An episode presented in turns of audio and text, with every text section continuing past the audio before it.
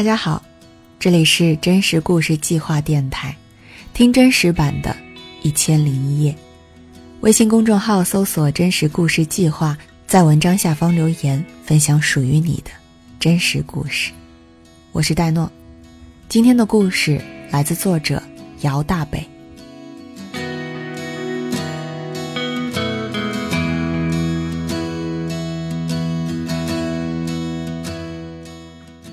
入院时，一号床空着。当天半夜，突然一阵嘈杂，送来一个浑身湿淋淋的女人。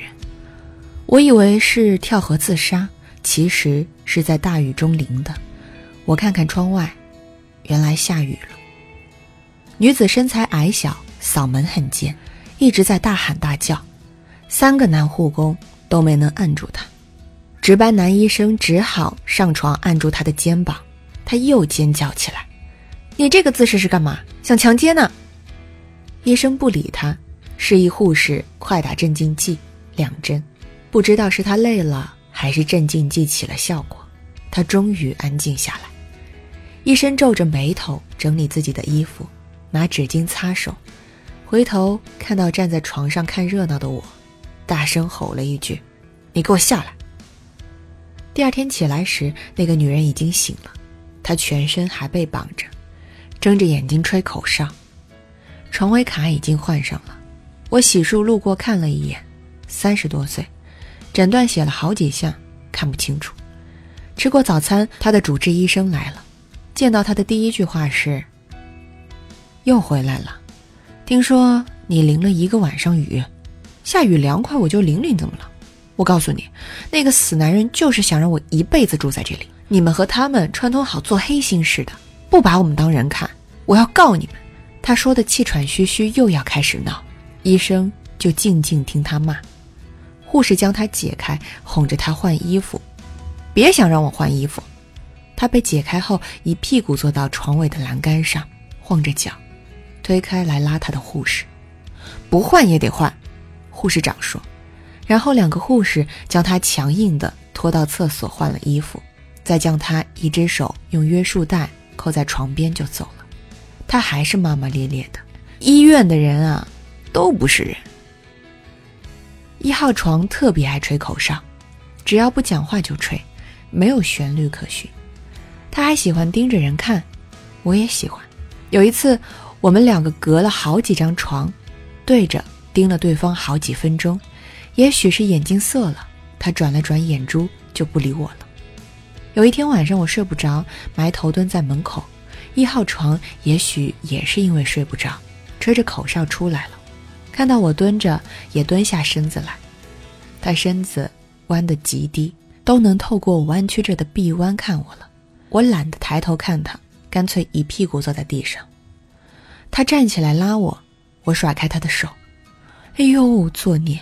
小妹妹，我跟你讲，你这个样子，别人要以为你是做鸡的。你看看大马路上那些站街的，都是站着、蹲着等生意的，你要跟他们一样喽。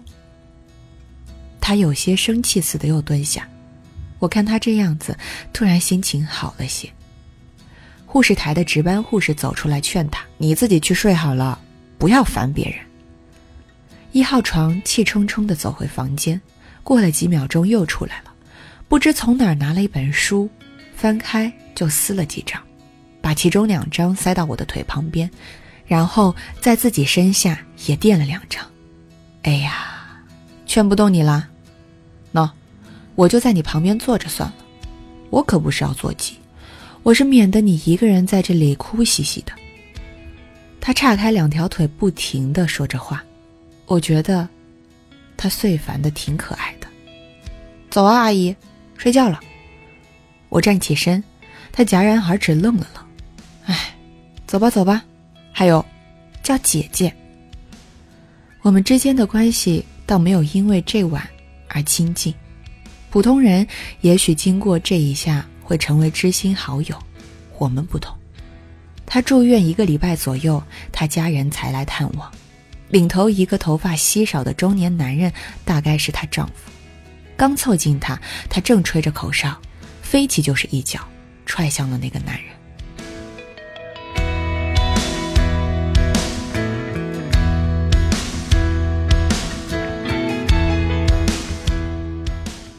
二号床的姑娘已经在精神科连住了两年，二十六岁。她参加过一年工作，在单位突然发病后就没有正常过。她妈妈每天陪着她，除了出去买饭和必需用品，终日被困在这方寸之地。二号床通常都围着自己的床转圈，沉浸在自己的世界里，偶尔还会笑出声。对外界视而不见，充耳不闻。他总是口中不停说着，通常都很小声，又像念佛的僧人那般滔滔不绝。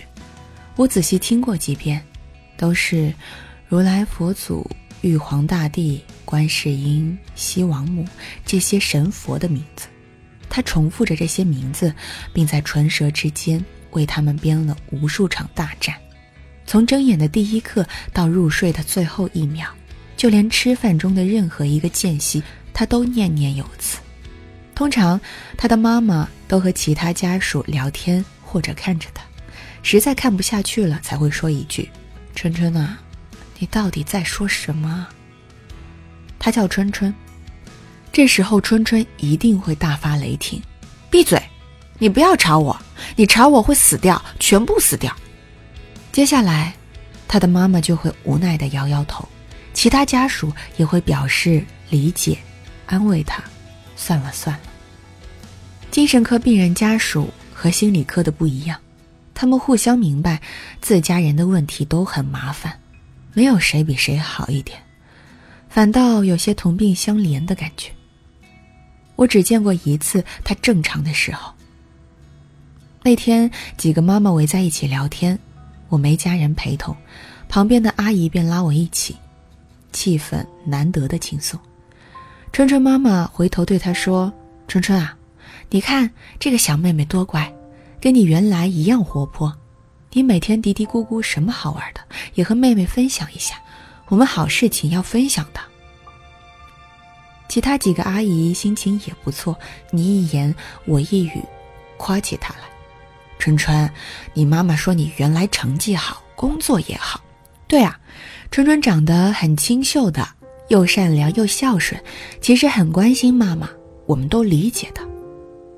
他脸上竟然露出了腼腆羞涩的笑，第一次抬头看了我们。也许是妈妈太心急了，见状立刻去拉他的手，来来来，分享一下，分享一下。春春突然受到了惊吓，脸色又沉了下来，甩开他妈妈的手，烦死了，烦死了，烦死了！你不要和我说话，不要影响我。气氛又变得尴尬起来。春春妈妈生气了，她站起来想举起手打他，但是没下去手，把手垂下来，又突然紧紧拽住春春的袖子，带着哭腔：“春春啊！”你什么时候才愿意和妈妈说话？春春不回头，低着头，又继续念叨着。妈妈放开他的手，坐在床上，看着天花板。他不允许妈妈踏出病房一步。每天中午，他妈妈都要去医院外面买吃的。每到这个时候，春春就会紧盯门口，然后在他妈妈接近门口的时候，发狂一般想要冲过去。但是他手上绑了约束，冲不过去。他便声嘶力竭地喊道：“你不能出去！你一出去就会死掉的！你再敢出去一步，你就死掉，全部死掉！妈妈，妈妈回来！”有一次，我问春春妈妈：“为什么中午一定坚持要出去买饭？毕竟她如此抗拒妈妈出去。”你也看到了，她每天从早到晚，都人不人鬼不鬼的。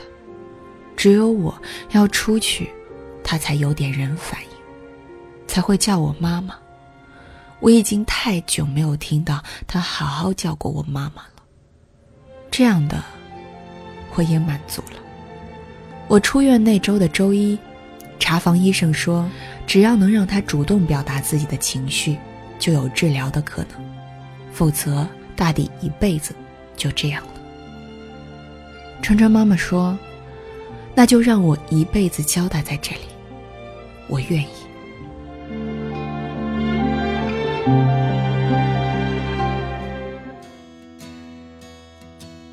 三号床是这个病房里年纪最大的，我叫她耿奶奶。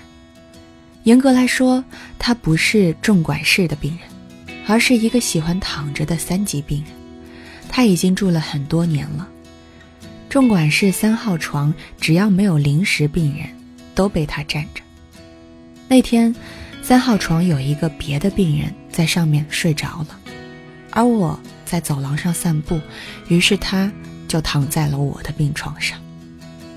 我是一个有洁癖的人，不经我允许，我是绝对不同意有人睡我的床的。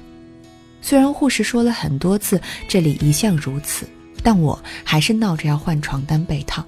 护士也觉得麻烦，就告诉其他病人不要躺我的床。耿奶奶不仅躺在我的床上，还把我藏在床头底下的日记本拿了出来，藏起来是因为精神科不让带除了贴身衣物外的任何东西。我非常生气地夺过本子，因为是老人不好发脾气，我只能说这是我的床，麻烦你起来。耿奶奶坐了起来，我刚躺下一会儿，这是你写的吗？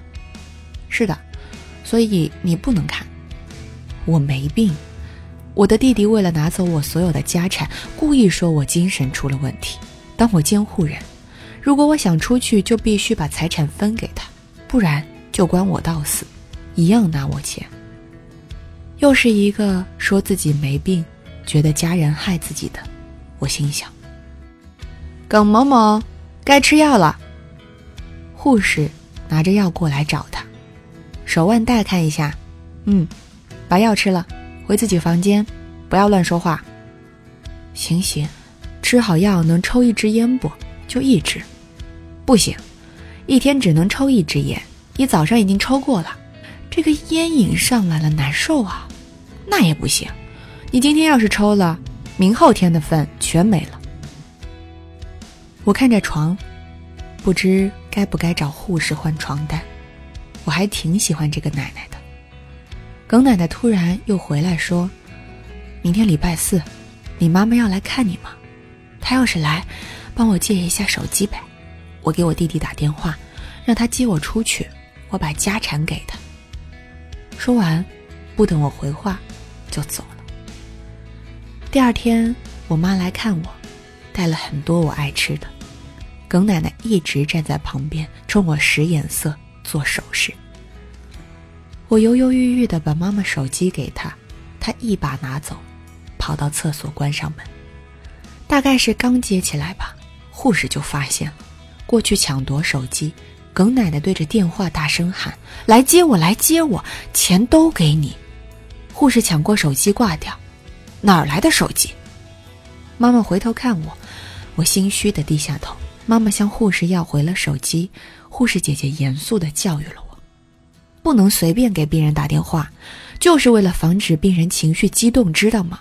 你看耿奶奶现在这个样子，怎么收场？对不起，我小声认错。妈妈在一旁表示会保管好手机的，护士姐姐才作罢，回头去看耿奶奶的情况。晚上的时候，耿奶奶又来了，没有道歉，还让我下次再帮他要手机，他会注意一点的。我莫名的生出一股烦躁，就说我妈妈很生气，下次不会带手机来了。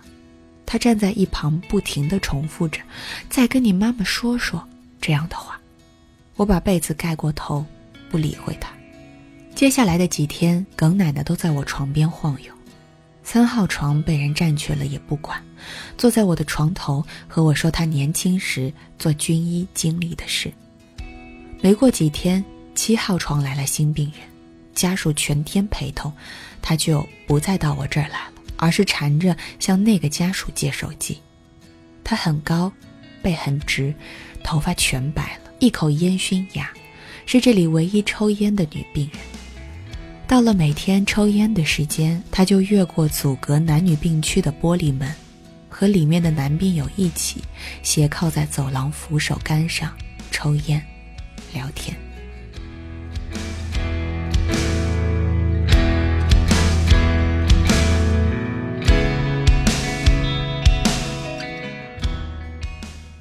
四号床的女人无时无刻不在怀疑丈夫有小三，任何人都可能被她怀疑。他晚我几天入院，长得很像少数民族，我忍不住多看了几眼，没想到就被他盯上了。中午我拿了饭，打算坐常坐的那张桌子，没想到被他捷足先登，我只好坐到他旁边的位子。她丈夫显得有些局促，拿了自己在外面买的小菜邀请我同事，我礼貌的拒绝了。砰！那个女的突然把饭碗重重一摔。一只脚架在桌子上，拿筷子指着她的丈夫，什么意思啊？我就知道你们俩有一腿，从昨天他看我我就知道了。不是，怎么可能？你不看看人家才几岁的小姑娘，人家也是病人，你不要吓到她了。她丈夫赶忙把她筷子夺走，防止误伤我。我迅速起身回到自己床上，其他人安慰我不要和他一般见识。不是，不是你那么护着她，小姑娘怎么了？年轻你才喜欢啊！你就是嫌我老了。你这个人疑神疑鬼的，这里是医院，你还不放心？放心你？你就是那种偷心的猫，还想让我放心你？你是不是就想把我关在医院里，你好和那个贱人双宿双飞啊？听见声音的医生护士们赶来。这次，他们没有带着针，只是斥责了他们吵架。然后医生把丈夫带出去，护士看着那个女人吃饭、吃药，算是平静。我以为这事过去了，接下来我不再看她吃饭，也在自己床边吃，避免与她接触。自四号床来了之后，病房里就没有安静过。她总是和丈夫吵架，让她一刻也不许离开自己的视线，手机的通话记录也要看。有时候来了电话，她就让丈夫开了免提，当着她的面接。除此之外，她还要时刻关注着我，起床、吃饭、吃药、打水，甚至上厕所也要盯着门口。只要我稍微靠近一点，她就戒备起来。这。让我很烦躁。有一天午休，我面对着墙躺着，他突然过来，板着我的肩膀，强迫我转过去，再用手钳住我的脸，死死盯着。我一阵无名火上头，狠狠推开他：“你脑子有病啊！我根本没见过你老公，好不好？”她老公赶紧过来拉开她：“现在满意了吧？非要人家骂你神经病是不是？舒服了吗？”其他人过来安慰我：“乖，不要理他，他是有病，和你不一样，你理解一下他，不生气啊。”其实，我倒没有太生气，可能只是为了发泄吧。住院那么久，这是第一次对着人发脾气。她老公过了一会儿和我道歉，我说不需要，也不要和我说话，只要离我远一点，就谢天谢地。然后，他只得尴尬的走了。这件事之后，那个女的不再缠着我了，但还是对她的丈夫严密监控。有一天，医生过来询问她的情况，她的丈夫说自己不能在这儿陪着了，他在单位里只请了一个礼拜的假。医生表示理解，让她每天晚上过来，或者换一个人也行。但是那个女的不同意，大声喊着她丈夫是为了去找小三。对他又骂又打，医生连忙叫护士拿约束带。只见这时冲过去一个人，抬脚踹在床尾的地方，原来是一号床的阿姨。他骂道：“你啦，从进来就没安生过，整天疑神疑鬼，泼妇一样，那么小的姑娘都要惹。我要是你老公，早就找十个八个小三气死你。”眼看两个人就要打起来了，护士赶紧把四号绑了起来，把一号拉回自己床边。之后的几天，我换上二级病号服，可以去走廊走动了。他的病床离门口很近，我也尽量避着他，因为他还是一级患者，不能出门。他下床后总是想冲出去找丈夫，每天问几百遍：“我老公呢？”护士拦着他，就在病房里来回走动，央求向家属借手机，当然，没人借给他。等到他终于变二级了，他就从早到晚赖在护士台要打电话。有次一个护士经不住央求，给他打了一个，他情绪瞬间崩溃，对着电话大喊大叫，拦都拦不住。之后就再也没有护士理他。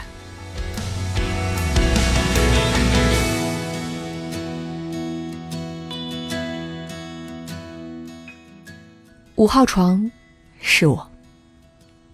刚入院的时候，引起了一场小小的围观，因为我是一个有两个主管护士，还被准备着约束带的。大多数病人都是默默的来，悄悄的走。我竟平白生出一阵自豪。我被诊断为人格解体和中度抑郁。从心理科出院后，我降了一级，在学校断断续续上了一些课。可是当时我最好的朋友把我的病情散布出去了，一时间我成了人人唯恐避之不及的瘟疫，流言像十二级的台风，席卷整个年级。还有人向我原来班的人求证，我确实是个神经质的病人。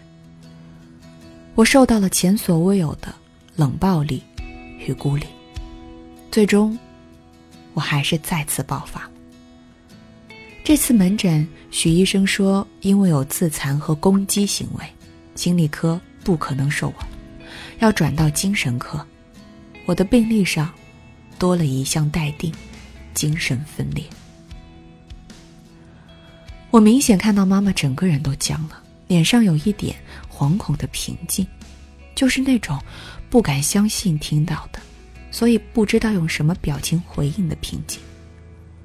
我记得回去的路上，妈妈起初沉默的走在我前面，大概一大步的距离，然后突然回过头拉住了我的手，摸了摸我的头，对我说：“回家。”我只能再次休学，住进了精神科，从住在重管室的一级病人，到二级病人、三级病人，直到出院。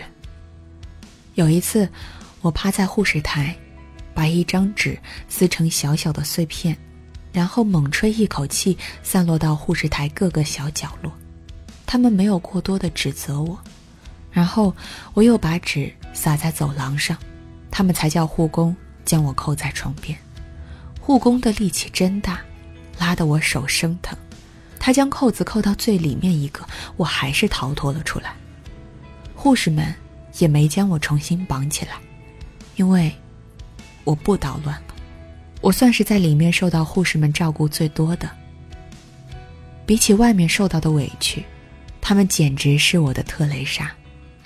很多瞬间，我想永远住在里面。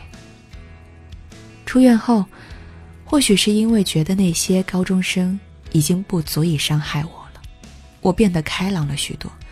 考上大学之后，我的生活也好像一步步回到了正轨。而他们中更多的，是在医院里痛苦一生，和他们的家人一起，在无奈中负重前行。